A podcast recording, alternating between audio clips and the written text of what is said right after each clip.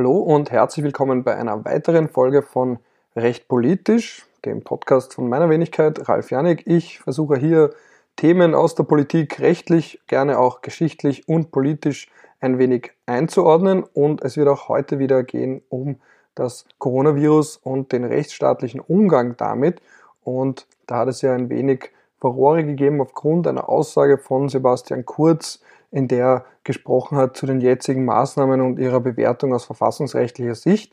Zu diesem Thema möchte ich dann mit Moritz Moser noch einmal, ich habe ihn auch schon letztes Mal eingeladen, ich habe ihn noch einmal eingeladen, weil ich einfach so gern mit ihm über Verfassung spreche, wenn wir uns darüber ein wenig unterhalten, auch über die aktuellen Debatten und ganz allgemein den österreichischen Umgang mit der eigenen Verfassung. Aber hören wir uns erst als Einstieg mal ganz kurz an, was denn Sebastian Kurz im Wortlaut genau gesagt hat. Die Frage geht an den Bundeskanzler. Es gibt immer mehr Kritik, dass manche Gesetze, Verordnungen zu Covid-Maßnahmen nicht verfassungskonform sind. Denken Sie da an Reparaturen, Korrekturen oder lassen Sie es darauf ankommen, dass es Klagen gibt? In einer besonderen Zeit, in einer besonderen Herausforderung. Und ähm, das Wichtigste aus meiner Sicht ist, dass wir schnell gehandelt haben und dass es funktioniert. Ähm, das Gute an den Covid-Maßnahmen ist, dass sie teilweise ähm, und, oder was heißt teilweise, dass sie de facto ja nicht für die Dauer gedacht sind, sondern teilweise für längere Zeit und teilweise vielleicht sogar nur für einen sehr kurzen Zeitraum. Äh, und insofern wird die Überprüfung, ob sie verfassungskonform waren oder nicht, ähm, zu einem Zeitpunkt äh, wahrscheinlich stattfinden, wo viele dieser Maßnahmen gar nicht mehr in Kraft sind. Jetzt äh, sollen sich natürlich alle Juristen, die im Gesundheitsministerium an den entsprechenden Verordnungen und Erlässen arbeiten, bemühen, ähm, dass äh, alles verfassungskonform abläuft. Ich bin auch überzeugt, die tun das, die geben ihr Bestes, aber ich bitte trotzdem um etwas Nachsicht, dass das eine Ausnahmesituation ist, ähm, dass das eine noch nie dagewesene Situation ist und insofern würde ich diese juristischen Fragen in diesem Bereich auch nicht unbedingt überinterpretieren. Wichtig ist, dass die Menschen mitmachen, dass sich alle dran halten und äh, dass die Republik funktioniert.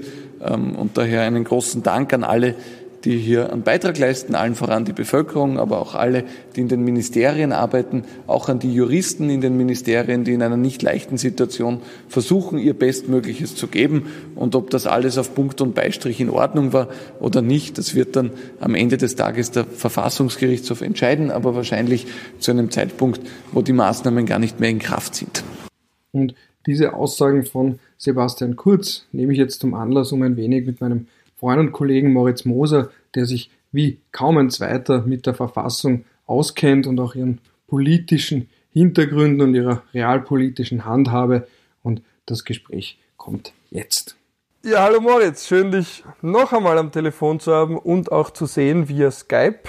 Du weilst, wie ich gesehen habe, nach wie vor im schönen Vorarlberg. Noch immer, ja. Ja, und jetzt habe ich mir gedacht, da reden wir gleich noch einmal, weil zumindest für Leute mit Interesse für Verfassung gerade so wunderbar viel passiert. Ja, jetzt war ja eben einerseits mal wieder ein Aufreger von Bundeskanzler Sebastian Kurz, oder ein kleiner Aufreger zumindest, den habe ich vorhin eben auch eingespielt. Dann auch noch dieses Celebrity Deathmatch zwischen Kohl und Noll in der ZIP 2, wo der Martin Thür dann am, am Ende wunderschön sein Gesicht verzogen hat. Ich weiß nicht, ob es dir aufgefallen ist, aber ganz, ja. Er hat, eine, er hat einen, einen, einen netten Scherz angebracht, weil er gesagt hat, das sind die juristischen Spitzfindigkeiten. Ja, zwei Juristen, drei Meinungen. Repliziert hat. genau, und da dachte ich mir, das kann man vielleicht mal zeigen, dass man jetzt nicht immer nur, wenn es um juristische Debatten geht, dass das auch harmonischer ablaufen kann, solange wir zumindest nicht über das Naturrecht und das, das, den Rechtspositivismus reden. Wir werden das ausklammern, so weit wie möglich. Genau. Und jetzt ist da meine ganz große Frage mal allgemein. Ja, was, was hältst du davon, wenn ein Kanzler sowas wie eben das am Anfang vorangestellte Zitat, das längere Zitat, dieser Punkt mit, naja, ist nicht immer alles auf Punkt und Beistrich in Ordnung und wenn der Verfassungsgerichtshof sich damit beschäftigt, sind wir hoffentlich ohnehin schon aus dem Thema raus, dann ist es ohnehin nicht mehr so wichtig. Wie siehst denn du das? Ja, es ist problematisch, weil man sowas einfach nicht sagen kann. Man muss von einer Bundesregierung erwarten können, dass sie sich rechtskonform verhält und wenn sie sich nicht ganz sicher ist, dann soll sie es überprüfen. Also einfach mit der Ausrede daherzukommen, naja, wenn es dann so weit ist, dass das schlagend wird, ist eh schon vorbei, ist ein bisschen schwach, meiner Meinung nach. es tun alle, und das ist in den letzten Jahrzehnten gang und gäbe geworden, einfach mal was Rechtswidriges zu machen und zu warten, was der VfGH sagt. Aber gerade in so einem Fall, wo doch schwere Grundrechtseingriffe vonstatten gegangen sind durch dieses Covid-19-Maßnahmengesetz und die darauf basierenden Verordnungen, hätte man vielleicht schon mit ein bisschen mehr Augenmaß zumindest überprüfen können, wenn man schon sagt, ja, wir haben in der Schnelle dies und jenes gemacht. Ja, das hat mein volles Verständnis, aber wenn man dann dran geht, das Ganze zu überprüfen und sich dann der Überprüfung verweigert, indem man sagt, naja, das macht ja dann eh der VfG, aber halt hinterher, wenn es eh nicht mehr geht, es ist schon ein Dämpfer für die Rechtsstaatlichkeit. Aber wie eben noch Herr Kohl ja auch gesagt hat, ja, zu dem Zeitpunkt stand dass die Gesundheit auf dem Spiel, das war eine absolute Ausnahmesituation, da kann ja nicht immer gleich man was erlassen, was normalerweise hat man ja Monate Zeit und selbst dann schafft man es nicht immer. Aber wie, wo ist da die Balance? Ja, die Balance ist schwierig zu treffen, aber man hört beim Kohl natürlich heraus, dass er eher äh, ein Anhänger des Naturrechts ist und dann hat auch äh, gerne äh, vom Ausnahmezustand erträumt. Ähm, ja, wir haben keinen Ausnahmezustand es, und es ist auch in, in, in schwierigen Situationen äh, nicht zu rechtfertigen, dass man einfach den Rechtsstaat links liegen lässt und so sagt, so ja, zum Schutz von Volk und Staat muss man dieses und jenes unternehmen. Diese, das haben wir schon mal gehabt und ich glaube nicht, dass das äh, gut wäre, wenn wir wieder in diese Richtung gehen, aus welchen Gründen auch immer. Ja, aber, aber ich, ich verstehe den Kohl in dem Punkt, in dem er sagt, äh, wir hatten eine kritische Situation und da, wo gehobelt wird, da fallen Späne. So realistisch muss jeder sein. Ne? Aber das dann so hinterher nonchalant zu, äh, zu rechtfertigen und zu sagen, naja, ist ja das so, wenn man jetzt die Gelegenheit hätte, nachdem man ein bisschen verschnaufen kann, das Ganze wieder zu reparieren, wo halt Fehler passiert sind, das halte ich dann doch für, für äh, eher starken Tobak. Ja, aber ist nicht dann das Problem, dann hat man eine, beispielsweise, wenn man jetzt mal das große Reizthema, diese Ausgangsbeschränkungen, Verordnungen nimmt, wenn man die jetzt regelmäßig abändert, wir haben jetzt schon das Problem, dass wenn man jetzt zum Beispiel im RIS diese Verordnung sucht, da findet man auch nicht den ganzen Text, sondern man muss sich dann die nachträglichen Änderungen anschauen, weil die es eben nicht so veröffentlicht haben, dass du richtig eine hast, in der alles drinsteht. Ist nicht einmal dann auch das Problem, du sagst, dass du später nachbesserst, Jetzt haben sich alle an den gegenwärtigen Wortlaut gewöhnt, dann hätte man wieder einen anderen, dann würden da vielleicht wieder alle herumdoktern, dass man nicht sagt, okay, leben wir mal mit dieser schlecht formulierten Verordnung zum Beispiel, als wir ändern was und dann, wie man so schön sagt, verschlimmbessern wir es auch noch? Naja, wenn man es denn jetzt ändert, dann sollte man es halt schon verbessern und nicht verschlimmbessern. Aber das kann ja kein Argument sein, zu sagen, jetzt haben wir uns an etwas gewöhnt, das nicht ganz astrein ist, machen wir, lassen wir es lieber so, bevor wir irgendwas ändern. Ich meine, ansonsten hat man ja auch keine Skrupel gehabt. Ne? Wenn man sich diese ganzen Verordnungen anschaut, da ist ja teilweise am selben Tag noch einmal die Verordnung novelliert worden weil man mit dem Koalitionspartner äh, nicht zur Rande gekommen ist. Ich erinnere an diese, äh, die Lokale dürfen bis 15 Uhr aufmachen, Geschichte, die dann einen Tag gegolten hat, dann hat man es wieder äh, gekübelt, dann hat der Anschober ja dieses Homeoffice-Gebot verordnet, das nicht einmal, glaube ich, in Kraft getreten ist, richtig? Also wenn man es wenn aus politischen Gründen schafft, das innerhalb eines Tages zu ändern, dann kann man es wohl auch aus rechtlichen Gründen schaffen, solche Dinge zu reparieren, ohne dass die Welt untergeht. Wenn ich es richtig gelesen habe, haben wir auch, dass wir überhaupt rausgehen dürfen, ohne zweckgebunden irgendwas zu tun. Das haben wir, glaube ich, den Grünen zu verdanken, weil ursprünglich war es sogar, also wenn sich die Türkisen bzw. Schwarzen durchgesetzt hätten, hätte man zum Beispiel wirklich nur rausgehen dürfen für Grundbedürfnisse, ähm, um sein eigenes Leben oder das anderer zu schützen oder um bedürftige Personen zu unterstützen. Also eben diese ja. Ziffer 5, die haben wir, glaube ich, den Grünen zu verdanken. Ja. Das kann ich mir gut vorstellen, weil das, das äh, ist ja dann in Tirol gekommen, zwischenzeitlich. In Tirol gilt ja jetzt mittlerweile auch die bundesweite Ausgangsbeschränkung, aber die hatten ja eine schärfere zwischendurch und das dürfte wohl das gewesen sein, was die ÖVP ursprünglich wollte, was auch ähm, wie soll ich sagen, die Theorie nahelegt, dass die Bundes-ÖVP der Tiroler ÖVP diesen Entwurf geschickt hat, um ihr die Möglichkeit zu geben, gesichtswahrend einen Tag früher äh, selber eine Verordnung zu erlassen, weil die Tiroler natürlich schon sehr unter Druck waren wegen Ischgl und alles drum und dran. Dann hat sich der Platter hingestellt und gesagt, ah, wir machen jetzt eine Verordnung, Ausgangsbeschränkung, Ding und Dang und hat, glaube ich, das umgesetzt, was ursprünglich von ÖVP-Seite geplant war. Und dann ist auf Bundesebene einen Tag später eh das mehr oder weniger das Gleiche gekommen mit diesen kleinen Ausnahme eben, dass man ähm, rausgehen kann mit Leuten, mit denen man im selben Haushalt lebt, ohne dass man jetzt gewisse Zwecke damit verfolgen muss. Ja, obwohl das die ja sogar sehr weit ausgelegt wird. Wobei interessanterweise das Gesundheitsministerium wieder davon ausgeht, dass jetzt zum Beispiel viele von diesen Wegen sich eh unter der Ziffer 3 subsumieren lassen, also unter den Grundbedürfnissen. Und dass diese, also das ist so dieses Herumdoktern, weil bei Ziffer 5 kann man auch so verstehen, bleib so lange draußen, wie du willst, mach, was du willst, weil interessanterweise, wenn du von Tirol sprichst, die Tiroler haben ja wieder am Anfang sehr lang so explizit in ihrer schönen Frequently Asked Questions Sektion auf ihrer Website explizit stehen gehabt, nein, Wandern ist nicht erlaubt und haben das ja auch zum Beispiel, oder Mountainbiken im Wald ist nicht erlaubt. Ja, da könnten die einen sagen, das ist, damit man sich dort nicht verletzt und Kapazitäten abzieht, wenn man dann im Spital liegt mit einer gebrochenen Schulter. Böse Zungen behaupten, das wäre, damit diverse Landbesitzer sich schön isolieren können auf ihrem Schießstand. Ja, oder den, die mögen ja die Mountainbiker sowieso nicht. Ja. Das ja, das mit dem Mountainbiken in den Wäldern ist eine Rechtsfrage, die uns schon seit Jahren und Jahrzehnten begleitet und das wird wahrscheinlich auch so bleiben. Aber ich glaube nicht, dass wir das jetzt in der Corona-Krise beseitigen werden. Die, das ist natürlich eine der, der äh, Grundproblematiken, dass eine Verordnung und ein Gesetz nie diesen Detailgrad aufweisen kann, den äh, die Lebensrealität hat. Und du kannst halt nicht einfach äh, ich meine, im angloamerikanischen äh, Recht äh, kennt man das teilweise, dass dann auch wirklich einfach so Beispiele aufgezählt werden. Ähm, dieses und jenes und das und so weiter. Das kommt bei uns maximal in den Erläuterungen vor. Die, hat es ja halt in dem Fall auch nur eingeschränkt oder gar nicht gegeben. Aber was ist ein Grundbedürfnis? Du hast, du hast vielleicht andere Grundbedürfnisse als ich. Und ger gerade um einen Begriff wie Grundbedürfnis auszulegen, wird man halt Judikatur brauchen, die es in dem Bereich noch nicht wirklich gibt. Da wären wir aber wieder beim, beim angloamerikanischen Rechtskreis. Ja. Judikatur brauchen, Fallrecht, an dem man sich orientieren kann, Fallrecht, das verbindlich wird. Ja. Man sagt, daher kommen ja auch diese schönen Bücher. Jeder, wenn man, wenn man so ein Studium beendet, kriegt man ja üblicherweise immer ein Verlegenheitsgeschenk, verrückte Gesetze. Und meistens sind das ja keine Gesetze, sondern einfach irgendwelche uralten Fälle, die aber, weil in, in den USA oder in, bei den Briten weil es ja Fallrecht gibt, dass man sagt, okay, irgendeine alte Entscheidung ist im Prinzip verbindlich und die regelt irgendeine Absurdität wie, wie viel Grad darf man sich ein Bad einlassen oder was auch ja, immer. Ja, oder die, die Unterwäsche am Mittwoch nicht raushängen und so weiter. Ja, da solche Dinge halt dann nie wieder vor Gericht landen und es kein Overruling gibt, geht man ja. davon aus, dass sie gelten. Aber das ist halt, das, das sind immer diese schwebenden Overrulings eigentlich, weil wenn, wenn jetzt irgendwer im, im Staat irgendwas gestraft wird, weil er seine Unterwäsche am Mittwoch raushängt und so vor Gericht geht, dann wird das natürlich overruled. Das ist das gleiche, wie wir äh, in Österreich äh, lange hatten mit der Judikatur des obersten Gerichtshofs zur Frage der Sittenwidrigkeit, ähm, der Einklagbarkeit von äh, ähm, Prostitutionseinkommen wo er gesagt hat, na, Prostitution ist an sich sittenwidrig und deshalb kann man das Entgelt nicht einklagen.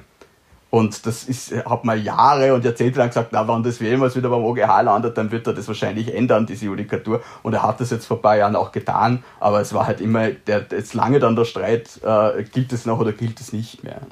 Ich bild mir ein, ich kann mich sogar aus meinem Repetitorium damals erinnern, ja, dass das beim Professor Reidinger, glaube ich, mal Thema war. Er war da, der hat dann immer so einen Seitenhieb gewagt, so der OGH in seiner unendlichen Weisheit. Ja. Das waren immer diese, diese kleinen ja, Seitenhiebe, die sich in der kleinen österreichischen Juristenbubble... Wann die, wann die Judikatur äh, es wagt, von der Lehre abzuweichen.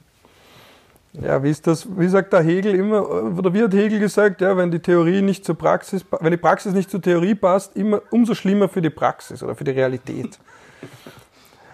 Aber jetzt möchte ich da nochmal drauf zurückkommen. Ne? Das heißt, wir haben da jetzt einerseits, wir haben da ganz viele Debatten, die gerade parallel stattfinden. Die eine ist mal überhaupt alles rund um Ausgangsbeschränkungen, wo halb Österreich sich, das war ja schön zum Anschauen. Ich, ich, mich freut ja sowas, ja, dass dann ganz Österreich oder halb Österreich, zumindest gefühlt halb Österreich, damit beginnt, sich mit juristischen Themen auseinanderzusetzen und in Wortinterpretation übt. Dass man sagt, na, was heißt das jetzt? Wenn Räume im Öffn also wenn öffentliche Orte im Freien betreten werden sollen und dann noch ein Beistrich, ich habe das ja auch der Lucia, unsere Lektorin, mal mit ihr besprochen, gesprochen aus sprachwissenschaftlicher Sicht. Sie hat wiederum gesagt, na, was macht denn der Beistrich da und überhaupt? Also diese, und das ist alles so undeutlich. Also, das sieht man auch, wenn jemand nicht regelmäßig juristische Texte oder eben Gesetzestexte oder Verordnungstexte liest, ist das ja noch einmal was anderes. Es ist einfach eine eigene Sprache. sie hatte sehr viel Bauchweh dabei. Aber jedenfalls hat einfach das halbe Land gefühlt das, da herum interpretiert, was zwar irgendwie ganz witzig ist und man ist ganz schön, wenn man mit seinem Lieblingsfach auf einmal über alle an, mit an, allen anderen Leuten reden kann. Recht hat ist natürlich ein Wahnsinn. Ja. Also wenn man mal sieht, dass die Leute sich fragen, darf ich in der Öffentlichkeit meine Freundin küssen? Darf ich mit einem Freund von mir, wenn ich ihn zufällig treffe, darf ich ihm was übergeben? Ja? Darf ich, was ist, wenn ich ihm versehentlich die Hand gebe, weil ich es nicht gewohnt bin und so weiter und so fort? Ja, ja du, du siehst es meiner Meinung nach richtig. Das Ganze hat eine positive und eine negative Seite und die positive Seite ist eindeutig, dass sich natürlich mehr Leute mit solchen Fragen einmal beschäftigen. Das haben wir ja auch bei der Bundespräsidentenwahl und bei der Aufhebung und Verschiebung gesehen. Da war das ja plötzlich auch in aller Munde und die Leute haben sich zum ersten Mal in ihrem Leben ein bisschen damit beschäftigt, was der Bundespräsident eigentlich macht und wie das mit dem Wahlrecht und so weiter ist. Ich kann mich erinnern, ich habe damals zwei Arbeiter am, an der Straßen, am Straßeneck gesehen, die, die darüber diskutiert haben und der eine hat gesagt, das ist aber Wahnsinn, dass der das aufgehoben hat, das geht ja nicht. Es ist ja, die, das ist ja, haben sie ja ausgerechnet, dass das gar nicht möglich gewesen wäre. Und der andere sagt, na, ist, das, auf das kommt es ja nicht an, es hätte halt möglich sein können. Und dann denke ich, ja, aber die, das ist für die gut, dass die, dass die Leute sich mit dem beschäftigen, auch einmal, äh, wenn es jetzt ansonsten nicht wirklich Teil ihrer Lebensrealität ist. Und das Negative, du hast das auch richtig angesprochen, ist halt, die Unsicherheit, die daraus hervorgeht. Wobei mit traut zu sagen, die beste Verordnung, die man da hätte schreiben können, hätte immer noch solche Unsicherheiten produziert, weil der Eingriff einfach so massiv ist und in die Lebenswelt praktisch aller Österreicher äh, äh, eingreift, da kommen solche Sachen einfach hoch. Du kannst nicht du kannst nicht regeln, äh, wer jetzt wen wo küssen darf, einkaufen, wandern und so weiter und so fort. Das, da, da hätte man wahrscheinlich eine Verordnung im Ausmaß des ABGB schreiben müssen, damit es auf alle, auf alle Eventualitäten eingeht. Und das geht halt auch nicht. Das gute alte, Betonung auf alte, ABGB, ja. Aber, aber der andere Punkt ist ja auch dabei, weil, weil ja, einerseits nicht alles festlegen, aber andererseits, äh, wie soll ich sagen, wenn ich da, mir dann denke, bräuchte man zum Beispiel ein, ein VfGH-Vorprüfungsrecht, dass man sagt, gut, man legt ihm das vor, bevor es zum Gesetz wird, ja, da bindet man den stärker ein. Da gibt, es gibt ja alle möglichen Methoden, um zu sagen, dass das eben auch irgendwo verfassungskonform ist. Ja, das, das, die Möglichkeit gibt es natürlich auch und ich will nicht behaupten, dass ich, dass ich das nicht dass ich nicht liebäugle mit, dies, mit, mit äh, dieser Variante, die es ja in anderen Ländern mit Verfassungsgerichtsbarkeit durchaus gibt. Ähm, aber soweit ich das weiß, sind nicht alle Verfassungsrichter unbedingt größte Freunde der abstrakten Normenkontrolle, weil du halt einfach das Problem hast, dass du damit die ganze Norm ex ante absegnest. Sprich, ich gehe zum VfGH, sage, das kann ja nicht verfassungskonform sein und er sagt dann, na, wir haben damit kein Problem und dann später taucht aber in der Rechtsanwendung etwas auf, das ähm, ein Problem verursacht, mit dem der VfGH prima facie vielleicht nicht gerechnet hat. Und äh, das kann man nie ausschließen. Insofern ist natürlich die ähm, konkrete Normenkontrolle, die den Anlassfall äh, hat, äh, immer angenehmer, als wenn ich jetzt dem VfGH eine ganze Verordnung oder ein ganzes Gesetz schicke und sage, schau mal, was da drinnen verfassungswidrig sein könnte.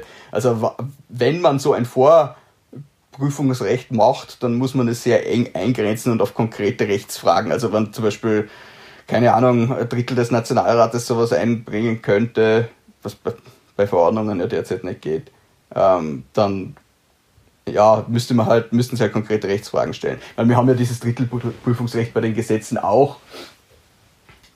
Ja, wäre schon möglich, das auszudehnen. Aber ja, aber man könnte ja auch sagen, gut, dann macht man halt keinen Persilschein von Verpflichteten, aber zumindest so, so als, als quasi Gutachten oder Rechtsmeinung, ja, so wie dass man die zumindest einholt, dass man sagt, okay, man. Ja, aber da sind wir schon wieder eher im, im, im, im Common Law Bereich und du, du, du denkst, merkst, woher an, meine Prägung ist, ja. Ja, du denkst, dass ich an den EuGH, der das machen kann und so weiter. Ja. Ja, wir, wir haben ja, wir haben ja solche Spassettel in Österreich auch schon informell gehabt, da hat's ja, ähm, gut, äh, irgendwann, ich weiß nicht, wann war das, da hat der Präsident des Verfassungsgerichtshofs damals ein Rechtsgutachten gemacht, glaube ich, für den Bundespräsidenten zu irgendeinem Thema oder so. Ich, ich weiß es nicht mehr, aber es hat solche Sachen schon gegeben, nur ist das natürlich alles nicht bindend in irgendeiner Form, sondern eher so auf informelle Abläufe abstellend. Ja, weil man die Rechtssicherheit dadurch erhöhen will, dass man halt die, die Normenkontrolle intensiviert, hat man halt trotzdem immer noch Kollateralschäden. Man muss halt abwägen, was am lieber ist und was nicht. Es gibt ja in Deutschland auch diese Eilanträge von Bundestagsabgeordneten, die da äh, dann nach Karlsruhe schleichen, um irgendwelche Dinge zu verhindern, bevor sie überhaupt richtig in Kraft treten. Kurze Zwischenbemerkung, Karlsruhe ist das Bundesverfassungsgericht in Deutschland, da sagt man oft nach Karlsruhe, für die Nicht-Use-Hörer, ganz kurz als Einwurf. Ja, ich, äh, ich habe mich immer gefragt, warum das nach Karlsruhe gekommen ist. Ich glaube, das war damals so eine Kompromisslösung, weil äh, Karlsruhe war ja die Hauptstadt von ähm, Baden, glaube ich, und äh, Stuttgart ist die Hauptstadt von Württemberg und dafür, dass sie dann irgendwie, das, dieser Südstaat ist erst später entstanden, verfassungswidrig übrigens, interessante Geschichte, und da haben sie das dann, glaube ich, auch Karlsruhe gegeben, um die zu entschädigen, dass sie nicht mehr Landeshauptstadt sind. Aber. Na, und ein ähm, bisschen ist es ja auch der deutsche Föderalismus, dass man ja, überall. Das haben sie ein schon, bisschen was, jeder hat ein bisschen was Wichtiges. Du hattest ja das, das Reichsgericht in, in Leipzig damals, glaube ich, wo jetzt das, das Bundesverwaltungsgericht, glaube ich, ist, oder so, oder ist es, ich weiß es nicht genau. Irgendwas haben sie da wieder hingeschoben in dieses Gebäude. Aber sie haben diesen, diesen, wie die EU ja auch, die in allen möglichen Städten ihre Agenturen sitzen hat, das muss man in so einem großen föderalen Staat machen, dass man die, die Bundesbehörden etwas verteilt. Die Schweizer tun das auch, Österreich tut das überhaupt nicht. Ähm, das führt dann ja. auch zu solchen Sachen wie, wir haben ja gesehen, diese Doku, zu Ischgl und diesen Menschen, diesen Herrn, der ganz erzürnt gesprochen hat über, ja, erzürnt gesprochen hat über Wien und dass man sowieso die ganzen Steuern nach Wien abführt, ja, also das, das kann man vielleicht mit einer dezentralisierteren Verwaltung das ist dann halt die Frage, ja, wie effizient das sind dann wieder das extra Kosten. Ich habe ja, mal einen Artikel dazu geschrieben, ähm, um dieses, dieses abweichende äh, Thema kurz abzuschließen. Äh, das kostet halt Millionen bis Milliarden, wenn ich durch die Gegend fliege. Ich denke, was die Deutschen dafür zahlen, dass sie in der Bundesstadt Bonn noch immer Haupt- und Nebensitze aller Ministerien unterhalten und auch der Bundespräsident und der Bundeskanzler, alle haben dort noch einen Zweitsitz. Ja, kann man machen. Kostet ja, oder in der EU, ja, das gute alte Wanderparlament, ja, und dann auf einmal der Wanderzirkus, wenn man dann herumwandert um die ja. nach Straßburg ja, und dann packen alle zusammen aber das, das sind eben alles, alles Abwägungsfragen und so ist es auch bei der Normenkontrolle. Und ich sage nicht, dass das eine richtiger ist als das andere. Es hat halt alles seine, seine guten und schlechten Seiten. Ja, aber was macht man jetzt wirklich, wenn jetzt der Kanzler, der sich ja gerade äußerst, also höchster Beliebtheit erfreut, die letzte Umfrage, die ich gesehen habe von Unique Research waren, glaube ich, sogar 48 Prozent, dann woanders habe ich gelesen von, von 46 Prozent. Ja, das heißt, jemand, der gerade auf einer Erfolgswelle schwimmt, vielleicht sogar liebäugelt mit dieser magischen 50% Quote. Ja, jetzt, jetzt, ich bin ja so einer, ich bin ja ein alter Relativierer, ich gebe es ja zu. Ich beschwichtige immer und denke mir, ja, das, das, wird, das wird natürlich dann hochgespielt, aber es ist ja dann in der Verfassungsrealität und in der rechtlichen Realität anders, aber gleichzeitig natürlich ist es eine gewisse Botschaft, wenn der Kanzler, der noch dazu sehr hohe Zustimmungsraten hat, dann einen flapsigen Umgang mit der Verfassung pflegt. Ja, und eben, aber andererseits stimmt's ja auch. Ja, wenn da, bis sich mal der VfGH damit beschäftigt, ist das hoffentlich das Schlimmste vorbei. Ja, dann jeder, der jetzt eine Strafe kriegt, vielleicht hält keine einzige von den Strafen, weil der VfGH einfach sagt, na gut, die ganze Verordnung greift, also entspricht nicht dem Bestimmtheitsgebot dann muss man jetzt jedem sagen, du, egal welche Strafe du kriegst, such einen findigen Anwalt, vielleicht noch eine mediale Unterstützung, damit der das für dich macht, weil er damit auch in die Medien kommt. Vielleicht macht er dir dafür einen guten Preis und bekämpft diese Strafe. Ja, ja mit dem wird man leben müssen, wenn man einen Rechtsstaat haben will, dass die Leute sich Anwälte nehmen und die Anwälte damit halt auch Werbung machen. Ja, ist, ist so. Ähm, ja, ich glaube jetzt, der Bundeskanzler hat einen Fehler gemacht, indem er das so gesagt hat. Das ist es, jetzt ist es halt ausgesprochen. Äh, er, er hat es ja offensichtlich selber auch gemerkt, dass es nicht die schlauste Idee war, weil er sonst hätte er die Frau Ed Stadler nicht hinterhergeschickt, die da den Anschober an, angestiegen ist wegen der Geschichte, weil ist ja ein eindeutiges Ablenkungsmanöver, weil sie sagt, ja, wenn die Grünen der Meinung sind, dass sie irgendwas falsch gemacht haben, dann sollen sie es bitte sofort verbessern. Ja, also äh, vorher so nah ähm, und wenn wir was falsch gemacht haben, dann ist eh wurscht, weil das dritte außer Kraft und dann so hinterher so, ja, und wenn was falsch ist, dann sind ja die Grünen schuld. Ja, man merkt halt, dass die, Ö dass die ÖVP schon begriffen hat, dass das nicht die schlauste Idee war, aber es wird ihr jetzt nicht das Knack brechen. Ne? Und ich glaube nicht, dass es jetzt Neuwahlen gibt, weil pff, da muss er sich erst einmal einen guten Grund einfallen lassen, weil die Grünen tun ja eh alles, was er will. um es ein bisschen, ein bisschen überspitzt zu sagen. Ähm, ich sehe jetzt mal keine inhaltlichen Friktionen in der Koalition, die das rechtfertigen würden, sagen wir es diplomatischer.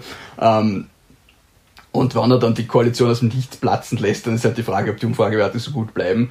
Und äh, wenn wir Neuwahlen hätten, ja, dann ist er besser beraten, die absolute zu machen, weil ich weiß nicht, ob er dann auch noch jemanden finden, findet, der mit ihm koalieren will, weil er hat ja jetzt mittlerweile schon fast alle verbraucht. Aber ja.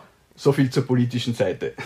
Darüber können wir jetzt auch schon noch ewig reden, aber das machen wir dann in einer äh, anderen, das machen wir vielleicht mal in einer anderen Folge. Ja, das ist ja eigentlich eine zweite Sonderfolge mit Gast, aber wer weiß, wie lang, wie viel es da noch an neuen Themen geben sollte. Jetzt muss ich aber nochmal den, nächste, den größeren, nächsten größeren Themenblock wieder zurück zur Verfassung ansprechen. Implizit haben wir ihn eh schon drin wie krisentauglich ist unsere Verfassung eigentlich? Ja? Weil sie ist ja eigentlich entstanden in einer Zeit, wo, eben, wenn ich da jetzt da auch denke an diese Phase da nach der ähm, nach dem Ersten Weltkrieg, diese, wo, wenn ich da auch jetzt lese Werke wie das von Karl Schmidt, ist, also wenn man sich mal die Debattenkultur der 1920er anschaut, da war ja Krise das, was, ich glaube ich mal, jeder Verfassungsjurist im Hinterkopf hatte, die Krisentauglichkeit, die Sorge davor, dass irgendwer den Laden übernimmt.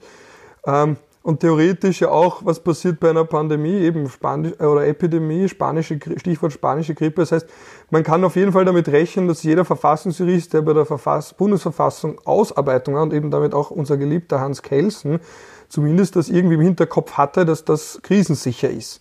Hat sie sich jetzt in der Praxis bewährt oder bewährt sie sich gerade? Ah, meiner Meinung nach ist die österreichische Bundesverfassung sehr krisensicher und man haut immer auf die 29er Novelle hin, an der Kelsen ja nicht mehr beteiligt war, aber retrospektiv glaube ich, dass die 29er Novelle, so wie sie in der Zweiten Republik gewählt, äh, gelebt wird, nämlich die Ausweitung der Rechte des Bundespräsidenten, ähm, die Verfassung allalong sicherer gemacht hat. Äh, dieser reine Parlamentarismus, der erlaubt einer absoluten Mehrheit schon sehr viel und wenn nicht fast alles.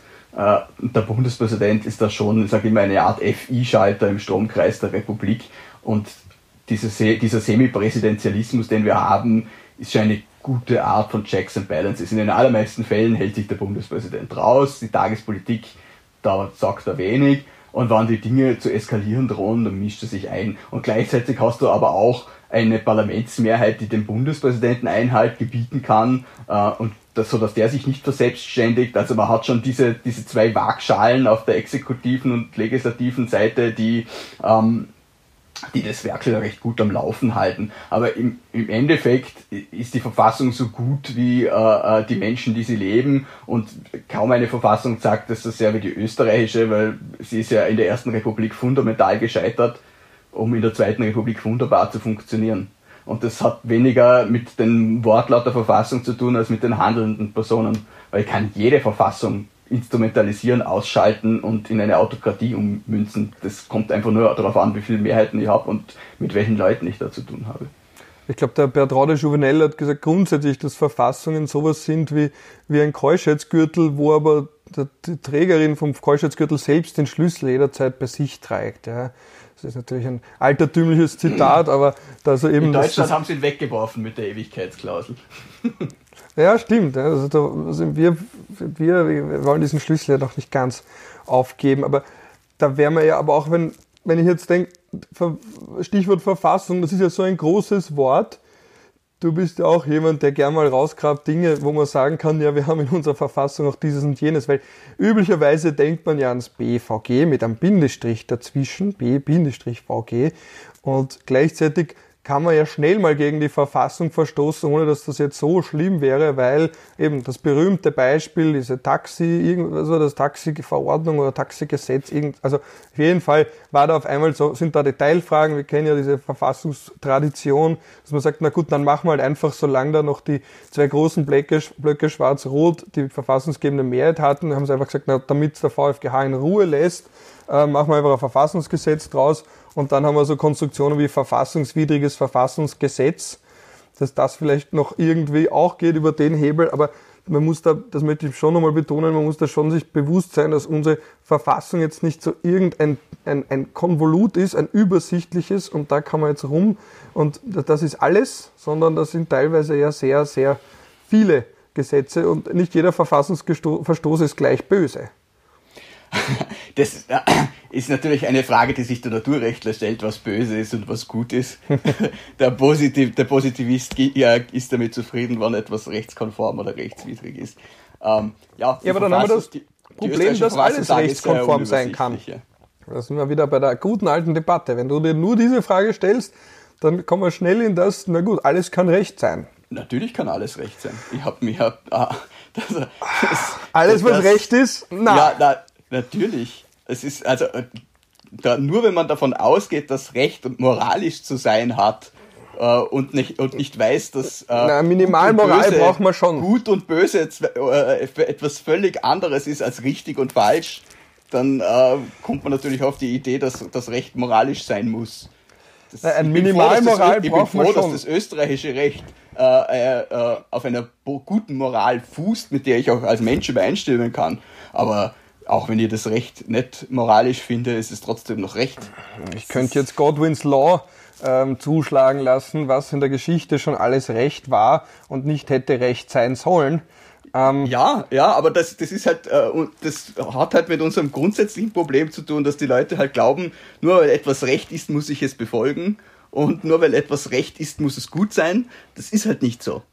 Vielleicht ich, kann, ich, ich als aber Mensch, vielleicht werden ich habe als Mensch jederzeit die Möglichkeit, Recht zu brechen, wenn ich damit moralisch nicht einverstanden bin. Ich muss halt mit den Konsequenzen leben. Das Problem aber ist halt immer noch, dass die Exekutivorgane das Recht meistens durchsetzen werden und sich nicht, weil sie es als ungerecht empfinden, dann sagen werden, na, dann setzen wir es halt nicht durch. Das ist ja eine Debatte, die wir jetzt zum Glück in abgemilderter Form ja auch haben. Es wird keinen Polizisten geben, der sagen, na, ich kann niemanden bestrafen, nur weil der jetzt kurz zu nah war, weil das steht ja in der Verordnung drin. Da sind wir aber genau bei dem Punkt. Auch Exekutivorgane halten sich äh, dann ans Recht äh, letztlich, wenn sie es vor sich selber verantworten können. Natürlich muss ein Exekutivorgan auch mit den Konsequenzen leben, wenn es das Recht nicht befolgt. Aber wenn die Rechtsordnung äh, einigermaßen moralisch ist und ich mich daran halten kann, dann werde ich das halt auch tun. Wenn sie einigermaßen muss, moralisch ist, das, das naja, klingt jetzt aber mit, schon naturrechtlich bist du mit jedem, bist du mit je, na, das ist mein, mein Grund, warum ich das positive Recht befolge. Aber ich würde nie behaupten, dass das Recht nicht positiv ist, nur weil ich es nicht mag aber das tun halt Naturrechtler gerne.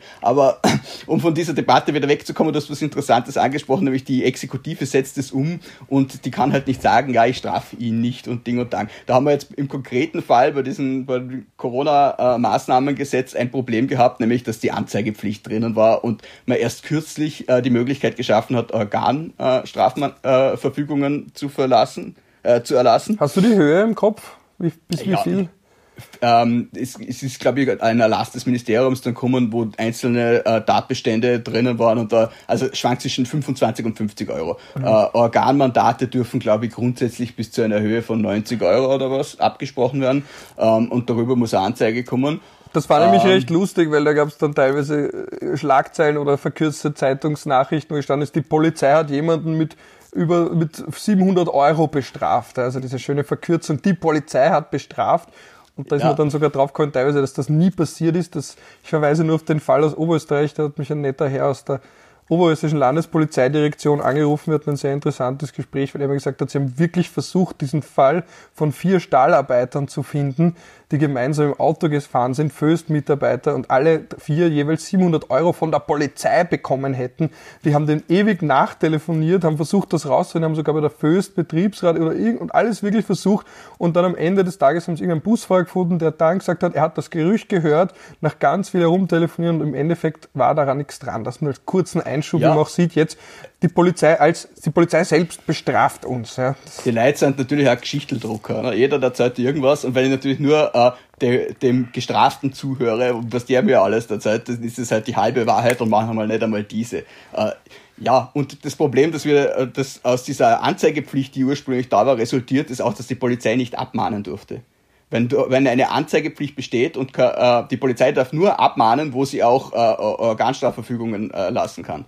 Und in dem Fall hätte die Polizei, und sie hat sicher getan, aber es war eigentlich rechtswidrig. Und jeder dieser Polizisten hat ein dienstrechtliches Problem, wenn er jemanden abmahnt, weil wir hatten eigentlich eine Anzeigepflicht. Das heißt, das sind Leute, die sind vielleicht nur 50 Zentimeter auseinander und die Polizei geht vorbei und sagt, na bitte gehen Sie ein bisschen weiter auseinander. Wenn der Polizist der Überzeugung ist, dass das nur 50 Zentimeter waren, muss er sie bei der BH anzeigen oder beim Magistrat.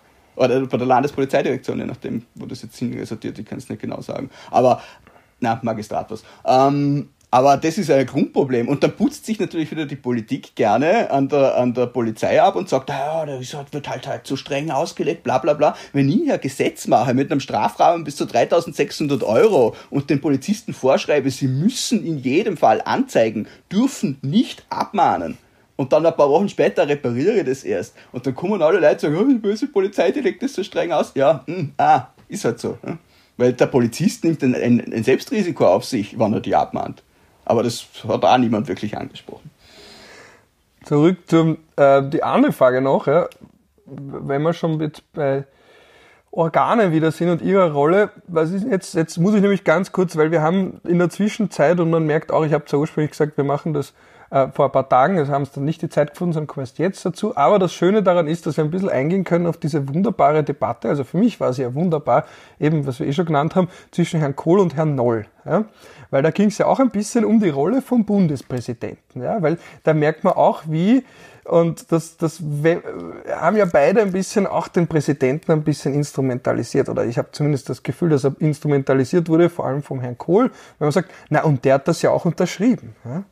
Also ja, dann, dann Kohl, ist ja alles in Ordnung. Der Herr, der Herr Kohl hat auch im Bundespräsidentenwahlkampf 2016, wo er ja selber im ersten Wahlgang angetreten ist, ein eher eine eher extensive und von anderen Verfassungsrechtlern nicht vertretene Auslegung der Beurkundungspflicht des Bundespräsidenten vertreten. Sprich, der Herr Kohl hat zum Beispiel auch gesagt, er würde ähm, ein Gesetz, mit das die Sterbehilfe legalisiert, nicht unterschreiben, weil es für ihn immanent verfassungswidrig ist.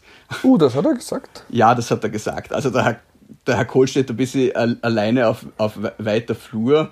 Anderer Ansicht auch, Kohl ja, andere Ansicht Kohl und man sieht auch hier wieder die etwas äh, naturrechtliche Prägung des Herrn Kohl, weil er ja auch gesagt hat, der Bundespräsident sei der Hüter der Verfassung und damit natürlich äh, auf, den, auf den alten Streit, der, der, das, der, aus dem Anfang des letzten Jahrhunderts verwiesen hat zwischen Kelsen und Schmidt. Wer soll der Hüter der Verfassung sein? Und äh, Schmidt damals in Bezug auf die deutsche Reichsverfassung gemeint hat, na, das ist natürlich der Reichspräsident.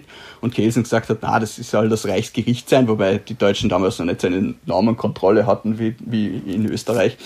Ähm, ja, meiner Meinung nach ist der Hüter der Verfassung der Verfassungsgerichtshof und wenn man es philosophisch sehen will, sind alle Staatsorgane zum, zum Hüten der Verfassung beauftragt, weil die Verfassung davon ausgeht, dass die Organe, die sie vollziehen, verfassungskonform handeln. Ich meine, wenn eine Verfassung von der Grundannahme ausgehen würde, dass jeder versucht, sie zu brechen, dann kann man sie eigentlich gleich bleiben lassen. Ne? Aber, das, Aber da wären wir wieder bei dem Punkt, was wir ganz eingangs gesagt haben, was das für eine Symbolkraft hat, wenn jetzt der Kanzler, noch dazu ein sehr beliebter Kanzler, ähm, da einen flapsigen Umgang vereinzelt zumindest einen Tag e, legt. Das, das ist, eine, das ist ein, ein verbaler Ausrutscher ohne, ich unterstelle ihm jetzt keine Absicht dahinter. Aber es zeigt natürlich, äh, dass sich da was, dass da was eingerissen ist. Äh, dass man in, dass in Österreich die Politik durchaus der Meinung ist, dass man es einmal ein bisschen lockerer sehen kann. Und wir kennen das ja aus der Vergangenheit. Ich habe es in einem Kommentar kürzlich erwähnt, es hat diesen Fall gegeben, als der Semmering-Basistunnel gebaut worden ist. Da war ja Niederösterreich immer dagegen und die Steiermark war immer dafür und der Bröll wollte auf keinen Fall die Streckenführung, die geplant war. Und dann hat er einfach so lang rechtswidrige Bescheide erlassen, zweimal ein Landesverfassungs, äh, ein verfassungswidriges Landesgesetz äh, erlassen, einfach um das zu verhindern. Es ist immer wieder zum Höchstgericht gegangen, immer wieder gescheitert, aber er hat halt immer wieder einen Beistrich geändert, das neu erlassen und dann zack, geht nicht. Ne? Und das ist natürlich Obstruktion des Rechtsstaates. Dasselbe hat der Haider mit den Ortstafeln gemacht. Wollte ich gerade sagen, ja. Diese ja. berühmten Bilder, damit bin ich noch aufgewachsen.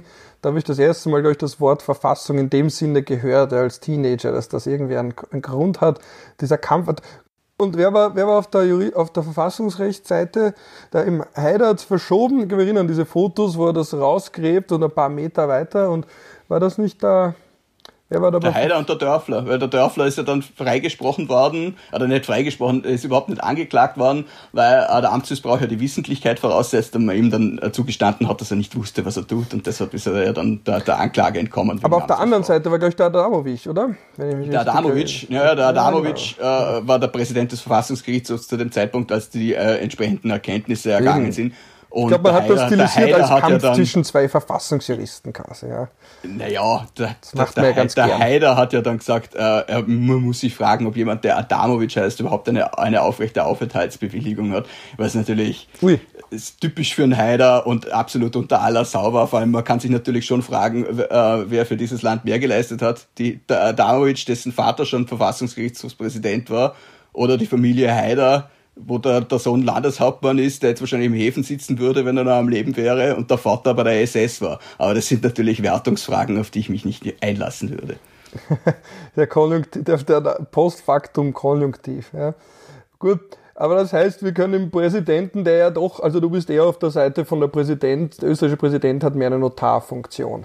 Und das ist jetzt kein Gütesiegel, wenn er da was unterschreibt, oder? Die Verfassungspraxis geht davon aus, dass er äh, ein eingeschränktes materielles Prüfungsrecht hat, das nicht so weit geht wie das beim deutschen Bundespräsidenten. Wobei, glaube ich, der Wortlaut im Grundgesetz und im BVG ziemlich ähnlich ist, aber die Interpretation hat eine andere. Ja, ich, ich gehe davon aus, dass er zum Beispiel bei dieser Telekom-Geschichte äh, die Unterschrift hätte verweigern können, dann wäre halt das ganze Paket gefallen. Ähm, das grundsätzliche Problem ist ja auch, dass, dass man davon ausgehen muss, dass der Bundespräsident hier äh, keine Entscheidungsvollmacht hat, sondern wenn er der Meinung ist, dass es verfassungskonform ist, dann muss er unterschreiben und ansonsten, wenn es nicht verfassungskonform zustande gekommen ist, äh, dann darf er nicht unterschreiben.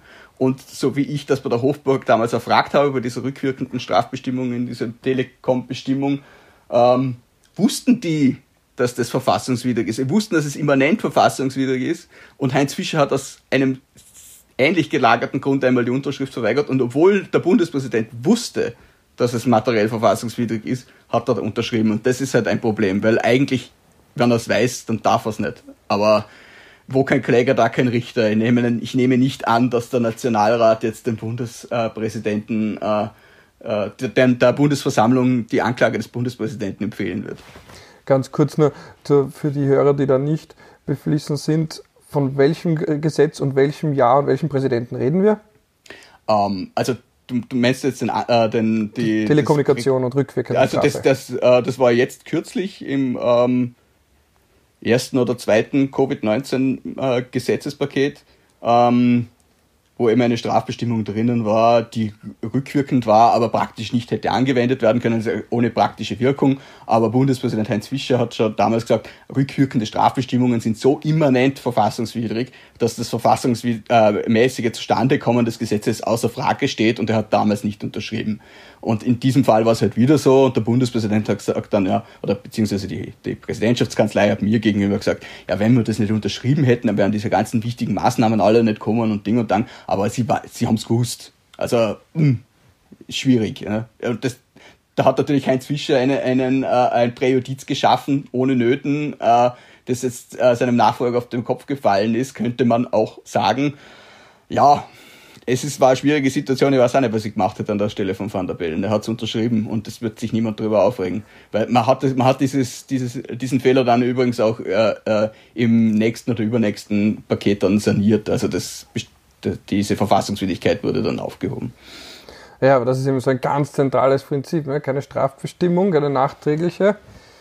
Da, da sind wir ja bei alten Debatten noch, nur kurz angedeutet, aber wenn wir schon so auf Karl Schmidt gemacht haben, das war ja sein Hauptargument, mit dem er versucht hat auszuhebeln, die Strafmöglichkeiten von Beteiligten am Zweiten Weltkrieg. Also dass man gesagt hat, diese ganzen Straftatbestände äh, dass Krieg zum Beispiel als individualstrafrechtliches, dass es das gar nicht gegeben hat vor dem Zweiten Weltkrieg und da niemand gegen, wegen Verbrechen gegen den Krieg oder eben gegen den Frieden, äh, wegen Aggressionskrieg angeklagt werden kann, weil im Kellogg-Briand-Pakt von 1928 war keine individualstrafrechtliche Norm und da gibt es auch keine Grundlage und deswegen kann in Nürnberg deswegen auch niemand verurteilt werden. Also das sieht man auch das ist jetzt ja, eine ist, ganz andere ist, Frage, aber es zeigt halt, ja, wie na, breit es ist, und wie wichtig eine perfide, perfide Rechtsmeinung, weil man, man, das ist die Frage, wie man es lieber hat, oder? Macht man es lieber wie die einen Naturrechter, die sagen, ja, na, das ist strafbar, weil es verstößt gegen einen Gummiparagraphen, zum Beispiel das gesunde Volksempfinden. Oder man macht, äh, oder man macht so die anderen Naturrechtler und sagt, wir machen rückwirkendes Strafrecht, weil das ist so äh, dermaßen unmoralisch, dass es strafbar sein muss, aller äh, Richtung Radbruchsche Formel. Ja. Also ja, das Interessante ist, man kann es halt da in dem Zusammenhang insofern auslösen, auflösen, dass einfach zum Zeitpunkt, also in den 1940er Jahren war dieses keine Strafe und ohne Gesetz und keine rückwirkende Strafe, hatte noch nicht die Bedeutung, die es heute hat. wenn man sich da auch anschaut, diese, den Menschenrechtsdiskurs zu der Zeit, selbst noch in der Europäischen Menschenrechtskonvention war extra ein, ein, ein Passus drin, dass damit aber niemand straffrei gehen soll, der etwas während dem Zweiten Weltkrieg Kriegsverbrechen, Verbrechen gegen die Menschlichkeit begangen hat. Das heißt, das ist etwas, was dann später sich so verfestigt hat, wie es heute ist, zu dem Zeitpunkt in den 1940er Jahren noch nicht diese Bedeutung hatte, wie, wie, wie es heute der Fall ist. Das nur als, jetzt haben wir einen kleinen Ausflug gemacht. Aber ich merke. Wir machen viele Ausflüge, Ralf. Ich weiß nicht, ob uns noch irgendwo erfolgen kann, aber ich hoffe schon. Ja, äh, ähm, sollen wir noch kurz auf, die, auf, äh, auf die, die, äh, das Problem der zeitgerechten Normenkontrolle nochmal eingehen, weil der, der äh, Herr Dr. Klenk hat ja eingewendet, dass ähm, ja. mit einem der, der, der Covid-Gesetze auch die, die Fristen äh, beim Verfassungsgerichtshof verlängert wurden. Dafür muss er, muss er, sich dann auch die Folge anhören. Ja? Und auch unsere, ja, wobei, unsere Ausflüge davor halt auch, darf er nicht skippen. Ja? ja. ähm, du kannst ja die Minute notieren und ihm dann schicken. Na, ähm, es, also erstens einmal ist es legistisch nicht sehr schön gemacht, weil man hat es eigentlich für Behörden geschrieben und dann unten irgendwo so, ja, und das gilt sinngemäß auch für den Verfassungsgerichtshof. Das ist ja eigentlich schon fast eine legistische Demütigung, wenn ich irgendwas für, für äh, äh, gemeine Behörden mache und dann sagt der VfGH, soll sich ja dann auch richten. Ähm, aber so viel nur zur, zur, zum Ästhetizismus, wie Andreas Kohl sagen würde. Ähm, ja, na, ich glaube, es steht da relativ eindeutig drinnen, dass die Behörde und in dem Fall halt in, in sinngemäßer Anwendung der Verfassungsgerichtshof von dieser ähm, Fristeinschränkung äh, abgehen kann. Und natürlich steht es ja dem Verfassungsgerichtshof frei, diese Sachen in, in äh, Amtswirklichkeit zu prüfen. Aber wenn er der Meinung ist, dass der einfache Gesetzgeber ihn da ähm, verfassungswidrig in der Wahrnehmung seiner Kompetenzen beschränkt hat, und das kann man durchaus schon annehmen, dann äh, kann er das natürlich auch kippen. Okay, nochmal darauf zurückgebracht für diejenigen, die nicht ganz die Debatte mitgekriegt haben. Also eben da war der Einwand von Herrn Florian Klenk, dass der, dass, VfGH, dass der, Verfass, der VfGH das erst im Herbst wird prüfen können, weil ja mit einem der Begleitgesetze jetzt zur, zur äh, Corona-Krise ähm, die Fristen äh, vom Verfassungsgerichtshof verlängert oder unterbrochen wurden ähm, so wie bei Verwaltungsbehörden ja auch, damit die jetzt halt nicht alle tagen und sich treffen müssen und äh, halt, es ist ja quasi alles eingefroren, aufgehoben, aufgeschoben momentan. Und da hat man eben diese, diese Verfahren auch einbezogen und da war eben sein Kritikpunkt, dass äh, der einfache Gesetzgeber sich da quasi selber ähm, schützt oder die Maßnahme, die er ergreift, vor dem Verfassungsgerichtshof schützt, indem er ähm, die dortigen Fristen verlängert. Und das ist natürlich schon ein Problem, weil wenn er das wirklich machen würde und äh, äh, dann unter VfGH dem auch zustimmt, dass das so, dass das rechtskonform ist, dann wäre es schon kritisch, weil man stelle sich vor, der einfache Gesetzgeber macht einfach mal Verfassungswidrigkeiten in irgendeiner Krise und macht dann noch ein Gesetz und sagt, ja, und der VfGH, der ist, den, den wollen wir jetzt nicht gesundheitlich oder sonst irgendwie ins Risiko schieben, der soll jetzt einmal eine Zeit lang nicht tagen. Äh, aber ich, das Gesetz hat extra eben die, diese Ausnahme, dass das Gericht das, das selber ähm, davon abgehen kann. Und auch wenn es diese Ausnahme nicht hätte, könnte der VfGH, wenn ein Antrag bei ihm landet, jederzeit dieses Gesetz prüfen und sagen, Herz einmal, das geht nicht. Also das, einfach und, priorisieren und sagen, etwas ja, früher und was anderes später. Ne? Natürlich, und jetzt soll ich, soll ich mal äh, sagen, der VfGH, um es etwas nonchalant auszudrücken, lässt sich auch nicht vor die Tür scheißen. Also das wir, ich erinnere mich an diese, weil du gesagt hast, verfassungswidriges Verfassungsrecht. Wir hatten ja diesen einen Anlassfall äh, vor Jahren in Salzburg, ähm, wo es, glaube ich, in irgendeiner Vergabegeschichte gegangen ist und dann ein Bundesverfassungsgesetz gemacht wurde, wo drinnen gestanden ist, ja, und im Übrigen das, was die Salzburger da machen werden, oder äh, das ist, das ist nicht verfassungswidrig.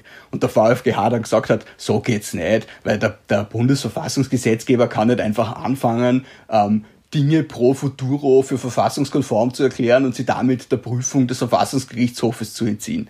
Und wenn jetzt da jemand kommen würde und dem VfGH die jede Möglichkeit nimmt, überhaupt zu tagen oder Beschlüsse zu fassen, dann das wäre schon eher so äh, 1933. Äh, vom, also wird so nicht, so nicht stattfinden. Und ich, ich, ich sehe äh, das Problem, das er mit der Bestimmung hat, aber ich, ich teile die Konsequenz nicht, weil ich nicht glaube, dass das irgendwie schlagen wird. Also Moser sagt, anderer Ansicht Klenk, aber du widersprichst. Darf ich widerspreche so? im Detail. Im Detail, ja. Wird wieder sehr wunderbar versöhnlich. Ja, es geht ja auch so. Ähm, ja, und man kennt das ja auch umgekehrt ja auch. Ne? Da, zum Beispiel, ich kann mich erinnern, ich hatte ja vor ein paar Wochen, als die Welt noch halbwegs in Ordnung war, habe ich ja diese Diskussion moderieren dürfen zum Thema Sterbehilfe. Da hat der Anwalt, ähm, der Herr Proksch, der eben einen Individualantrag eingebracht hat gegen unser Sterbehilfeverbot, moniert, dass der VfGH das schon ein paar Mal vor sich hergeschoben hat. Also es geht ja in die andere Richtung auch, dass man nicht sagt, okay, was kommt zu früh oder kommt, wird zu spät kommen, weil er nicht anders kann, sondern dass man vielleicht auch gern mal was absichtlich nach hinten schiebt. Ja. Ja, man hat hin und wieder den Eindruck, aber das kann natürlich auch eine persönliche Wahrnehmung sein, dass der, der, der VfGH ähm, formale Zulassungskriterien strenger auslegt, wenn er sich inhaltlich mit einem Thema nicht unbedingt jetzt befassen möchte. Aber ob dem so ist oder nicht, das muss jeder für sich selber entscheiden. Man darf ja schon gespannt sein, wann wieder, überhaupt wieder über andere Themen gesprochen wird, als alles, was irgendwie, eben als unter Anführungsstrichen irgendwas mit Coronavirus. Ja? Das ist ja oh, das wird sicher, das wird sicher wieder kommen. Ich, ich, ich freue mich ehrlich gesagt schon drauf, weil dieser, diese äh, monothematischen Zeiten sind schon ein bisschen anstrengend auch für Journalisten. Ja, und ich muss zugeben, ich warte auch schon auf das, was der VfGH zu sagen hat zum Thema Sterbehilfe, weil wir da in Österreich ein sehr strenges Verbot haben. Da wäre ich zum Beispiel sehr interessiert daran, ob da jetzt eben, ob wir dann vielleicht bald mal andere Debatten führen auch zu diesem Thema führen und Natürlich wäre es ja auch schön, wenn wir mal andere Themen wieder haben, weil das wird ja auch darauf hindeuten, dass wir das Ärgste, vielleicht zumindest das gesundheitlich Ärgste durchgestanden haben. Aber ich befürchte, dass es uns noch sehr lange beschäftigen wird, abgesehen von den breiten Verfassungsfragen natürlich auch die Wiederaufarbeitung, wer bekommt das Geld, die ganze Frage mit der Amtshaftung in Tirol, dann die Frage, ob da vielleicht noch andere Staaten irgendwann auch sagen, Moment einmal, ja, was war da los? Also ich befürchte, dass das noch sehr lange bei uns bleiben wird. Ich hoffe aber, dass es zumindest irgendwann die Zeit kommt, wo es nicht mehr nur noch dieses Thema gibt. Ah, die kommt bestimmt, die kommt bestimmt. Ich hoffen wir das Beste. Ja. Das ist natürlich momentan noch ein bisschen eine Zeit ohne Opposition. Und davon profitiert ja auch die Regierung. Und das ist in Krisen immer so. Und auch für den Journalisten sind Zeiten ohne Opposition nicht wahnsinnig spannend. Weil der Journalist ist meistens Opposition, wenn er es richtig macht. Ja, das habe ich auch gesehen, stimmt. Die, wie war das? Ich glaube, die SPÖ hat noch einmal leider verloren. Also der, der, Punkt, aber gut, da wird man jetzt wieder anfangen über die Politik. Aber ich habe gesehen, nur dass Neos, bei dieser Umfrage, die ich schon zitiert habe, glaube ich, 2% verloren. Auch SPÖ steht bei 10, FPÖ bei 10%. Ja. ja. Ja, na, ich kann mir das durchaus vorstellen, dass wenn wir jetzt äh, alle in fünf Minuten wählen müssten, dass der Kurz schon die absolute machen äh, würde. Aber wie gesagt, das ist ein Wahlkampf, hat auch seine Dynamik und was ihn auslöst ebenfalls. Und ja, das, das weiß man dann am Wahltag, aber ich glaube nicht, dass er jetzt das Risiko eingeht. Und das Land hat da wirklich bei Gott andere Probleme, als jetzt innerhalb von drei Jahren dreimal zu wählen. Das muss jetzt nicht unbedingt sein, finde ich. Abgesehen davon, dass wir gar nicht wissen, wie man jetzt gerade Wahlen überhaupt organisieren könnte. Ja.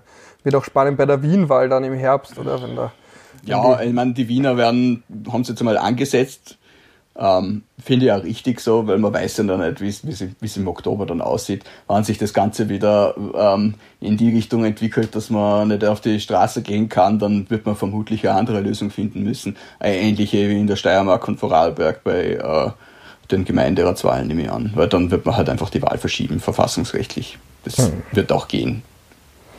Na, man darf gespannt sein. Aber wir sind jetzt so ungefähr, wir sind ganz gut in der Zeit.